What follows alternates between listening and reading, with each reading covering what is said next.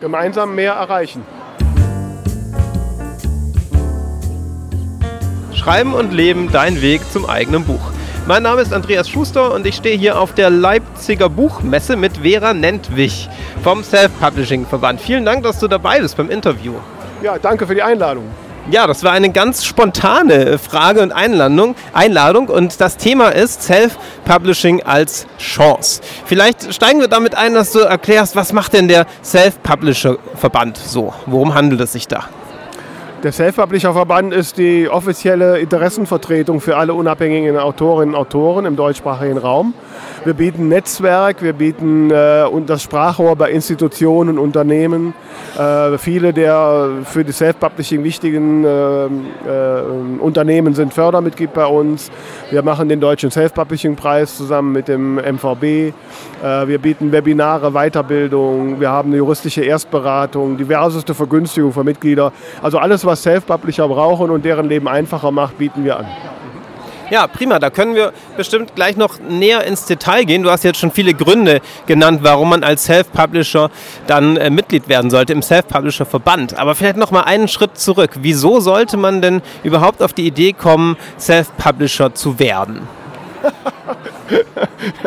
ich finde diese Frage, entschuldige, ich muss ein bisschen lachen, weil die Frage, ja, die ist so, die ist so von gestern, ehrlich gesagt.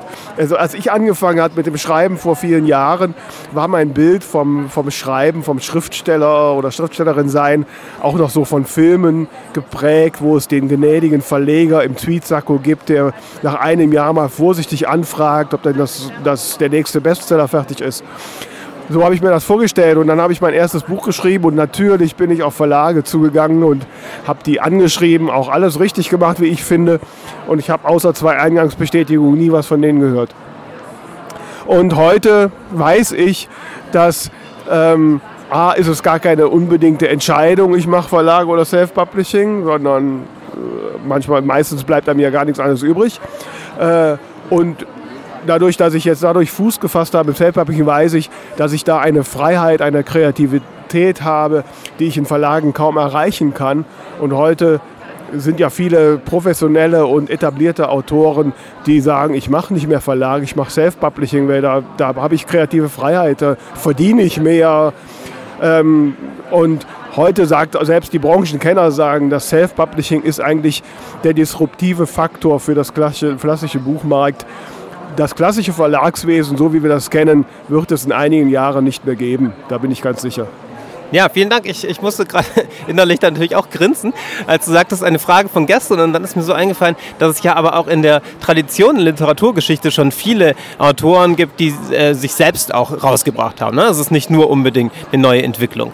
Und trotzdem, also du hast ja jetzt schon genannt, ja, ähm, großer Vorteil, eigentlich nicht in der Frustration feststecken, ne, sondern etwas tun und äh, damit auch das Erfolgserlebnis haben, dann rauszugehen. Und trotzdem äh, kenne ich viele Autoren, die sagen, sagen, sie wollen ihr Buch schreiben, aber sie wollen eigentlich dann gern bei einem Verlag veröffentlicht werden. Denn all das, was auf sie zukommen würde beim Self-Publishing, das ganze Marketing ja, und ähm, überhaupt dafür selbst zu sorgen, Leser zu finden, ist ihnen viel zu viel. Ja, und sie können, wollen sich aufs Schreiben konzentrieren. Was würdest du einem Autor antworten, der das ähm, sagt, während er noch sein erstes Buch schreibt? Ich würde diesem Autor würde ich anlächeln und sagen, dass er noch in Illusionen festhängt. Er soll doch bitte mal in die aktuellen Verlagsverträge gucken. Da steht überall drin, dass der Autor die Werbung fast immer selbst machen muss. Also wenn man nicht gerade einer der Top 3 Titel bei Random House ist, dann muss man auch alles selbst machen. Ja, ähm, Verlage nehmen heute nur noch Autoren ins Programm, wo die sehen, dass sie sich selbst vermarkten können. So. Und wenn man noch bei einem kleineren Verlag ist, der hat auch nicht mehr Möglichkeiten als Self-Publisher. Ganz im Gegenteil. Im Self-Publishing ist eine solche Dynamik äh, drin, äh, dass ich da manchmal sogar noch mehr Möglichkeiten habe, weil ich kann alles selbst machen. Ich kann kreativ sein, während ich bei, als Verlagsautor mit dem Verlag Dinge absprechen muss und da auch noch ein Hindernis habe. Ähm, darüber hinaus entwickelt sich um das Self-Publishing eine solche große Dienstleistungsschiene, dass ich für alles auch Dienstleister nehmen kann und äh, und auch ganz neue Wege gehen kann zum Teil. Also ähm, im, zu sagen, ich will Verlagsautor sein, weil ich mich um das alle nicht mehr kümmern will, das ist eine Utopie, das geht für die meisten gar nicht.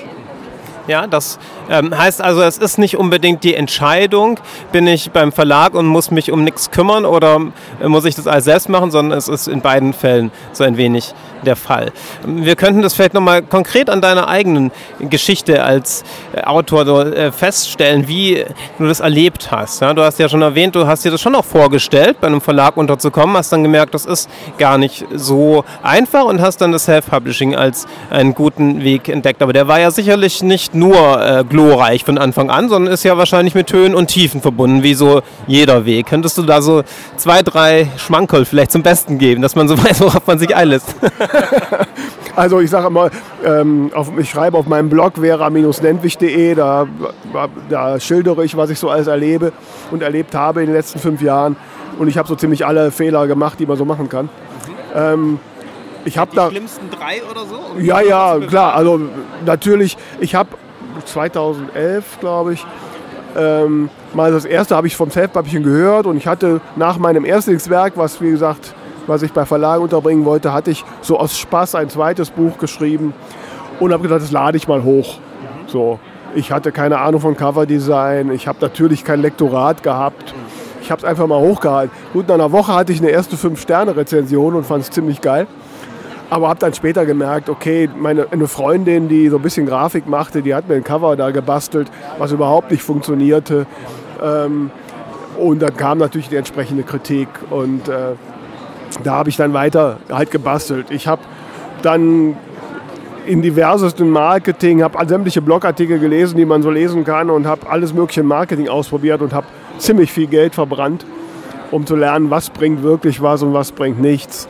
Ähm, muss aber heute sagen, dass diese Erfahrung mir letztlich ungeheuer viel bringt und, ähm, und ich da jetzt auch anderen helfen kann und jetzt halt genau weiß, wie es funktioniert. Und witzigerweise habe ich jetzt, nachdem ich so mir dann im Self-Publishing über Jahre so eine Fan-Community aufbauen konnte, hat sich jetzt ein Verlag gemeldet, der mein erstes Buch machen will. Aber auch nur, weil er sieht, ich schaffe es, mich zu vermarkten. Und äh, das zeigt, dass es der, letztlich der richtige Weg war, wenn es auch ein paar Umwege hatte. Ja, spannend und sehr, sehr motivierend, denke ich, das äh, so zu hören. Du hast gesagt, du hast vieles ausprobiert und ähm, Geld verbrannt und dann gemerkt, was wirklich funktioniert. Was ist vielleicht so das, was die äh, Hörer auf keinen Fall ausprobieren sollten und was würdest du sagen, was so ein Beispiel für etwas, was echt eine gute Möglichkeit ist? Man muss das vielleicht anders sagen. Es gibt im Wesentlichen zwei Dinge, wenn man als Self-Publisher erfolgreich werden muss, mit jemand tun sollte. Die erste ist Bücher schreiben. Das Wichtigste, und das habe ich falsch gemacht, ich hatte ein Buch geschrieben und habe mich ein ganzes Jahr darauf konzentriert, dieses eine Buch an den Mann zu bringen. In der Zeit hätte ich aber schon zwei weitere schreiben können. Und letztlich bringt das die Leserschaft, weil man erreicht die Leserschaft erst, wenn man einen gewissen Fundus an Büchern hat. Und dann der nächste Tipp, vorher sich Gedanken machen, dass das Buch in irgendeinem Genre möglichst gut reinpasst. Mein erstes Buch war von allem irgendwas, passte nirgendwo rein. Ähm, und dann auch ein bisschen da so dran bleiben und sich daran festhalten. Da muss man natürlich gut entscheiden, dass man dann nicht ein Genre wählt, wo man sich nach zwei Jahren nicht mehr wohlfühlt. Äh, so. Wenn man das macht, da hat man schon sehr viel getan und ergibt sich viel. Und an Werbung, ich mache heute nach dem, nach dem Erscheinen eines Buches meistens relativ zeitnah eine Aktion mit einem Blogger-Netzwerk, sodass ich äh, viele Besprechungen bekomme. Und ich mache meistens eine Leserunde bei Lovely Books oder so, um da auch nochmal gute Rezensionen zu bekommen. Und eventuell schiebe ich nochmal eine Preisaktion mit XDME oder LesenNet hinterher, um nochmal ein bisschen was im Ranking zu kommen. Und das ist es. Alles andere läuft mittlerweile so. Ich mache persönlich, das ist aber meine persönliche Vorliebe, ich mache sehr viele Lesungen, Auftritte, äh, ich mache sehr viel regionale Pressearbeit. Das ist aber mehr, ist aber mehr so für mit mir persönlich. Ich mache hier auf der Messe auch übrigens morgen einen Workshop zum Thema, wie man sein Publikum beim Lesen, für, bei Lesungen begeistert. Und heute Abend um 17 Uhr habe ich hier Lesung. Ähm, also das, aber das ist so ein bisschen mein persönliches. Nicht jeder Autor will sich so vor Publikum stellen. Aber wie gesagt, Bücher schreiben und dann so zwei, drei Aktionen zum Start und dann das nächste Buch schreiben. Das ist eigentlich das, was man tun muss. Also was, was ich sehr schön finde daran, dass du so ein bisschen das Mindset gerade umgedreht hast. Ne? Ich habe dir vorhin ja gesagt, es gibt wirklich viele Autoren, die das immer noch so sehen, dass sie sagen, ja, sie wollen eigentlich nicht selbst das veröffentlichen, weil sie sonst die ganze Zeit lauter andere Dinge machen müssen. Und du hast gerade gesagt, nee, man muss sich erst recht aufs Schreiben konzentrieren und wirklich das äh, Schreiben ins Zentrum stellen. Das finde ich sehr schön. Noch eine Frage, die sich darauf bezieht, äh, dass du gesagt hast, man sollte klar haben, in welchem Genre man unterwegs ist. Es gibt ja so in der Verlagswelt, ob man das gut findet oder nicht, aber für Verlage die Unterscheidung zwischen U- und E-Literatur. Ja, also es heißt, da gibt es wirklich so zwei Türen und äh, sie wollen ganz klar entscheiden, ist es U, ist es E. E-Literatur lässt sich oft gar nicht, also ernsthafte Literatur, wie man das vielleicht nennen kann, gar nicht in bestimmte Genres stecken, ja, sondern wird als Belletristik im Allgemeinen ausgewiesen. Würdest du sagen, dass Self-Publishing nur für Genre-Autoren funktioniert oder ist das auch eine Möglichkeit, wenn man sich jetzt nicht so klar positioniert? Ähm, ich denke mal, dass auch ein, ein E-Autor sich letztlich ja als dieser klar positioniert hat. Natürlich gibt es Genre, die im Self-Publishing mehr funktionieren. Der klassische Liebesroman, Thriller, Fantasy, so diese Massengenre. Aber eine Besonderheit im Self-Publishing ist ja, dass gerade im Self-Publishing auch Nischen bedient werden, die Verlage gar nicht mehr bedienen. Also wir haben zum Beispiel, wenn man auf einen Verbandsstand guckt, zum Beispiel sehr erfolgreiche Science-Fiction-Autoren. Es gibt kaum noch Verlage, die Science-Fiction machen. Oder auch in ganz speziellen Fan-Fiction-Bereichen ähm, sowas. Es ist natürlich schwieriger, wenn ich jetzt einen sehr ernsten Roman schreibe, ähm, ähm, da seine Zielgruppe zu erreichen. Ne, das wird, da wird man dann auch sehen muss, wie, was habe ich für einen persönlichen Auftritt. Wenn das ein Autor ist, der vielleicht auch einen Namen schon hat oder der in irgendwelchen Fachmedien bekannter ist, dann ist das letztlich egal, ob das Buch Verlag oder Self-Publishing ist. Ähm, und machen wir uns nichts vor, so mancher E-Titel, der wird auch bei Verlagen nicht gut verkauft. Ne? Also, weil er da nicht rankommt. Und Verlage gucken ja schon auch ganz genau, was sie halt wie vermarkten können. Deswegen nehmen sie ja nur so gängige Genres. Ne? Ähm, also so bei manchen Nischen hat man wahrscheinlich im Self-Publishing sogar noch eher eine Chance, was rauszukriegen. Da wird man gar keinen Verlag für finden. Ne? Ja, wunderbar. Eine letzte Abschlussfrage. Vielleicht, so was würdest du den Autoren mitgeben, die das jetzt gehört haben und so ins Grübeln gekommen sind? Sollen sie das mal probieren? Sollen sie es nicht äh, probieren? Habe ich letztens in meinem Blog auch noch einen Artikel darüber geschrieben, weil ich immer so viele Fragen von, von, ähm, von Beginnern bekomme und soll ich machen. Ich habe gesagt, mach einfach. Ich habe es auch gemacht. Natürlich macht man Fehler und das kann man eh nicht vermeiden. Mittlerweile gibt es halt mit dem Verband zum Beispiel und auch mit Blogs wie meinem oder mit der Self-Publisher Bibel, die ja viele kennen, da gibt es Sachen, wo man einfach mal reingucken kann und wo man schon ein bisschen mitkriegt, was, wo fange ich an. Und dann einfach loslegen. Wichtig finde ich, man, dass man ein gutes Buch schreibt. Dazu gehört für mich auf jeden Fall ein gutes Coverdesign und ein Lektorat. Ohne, finde ich, sollte man heute nicht mehr machen.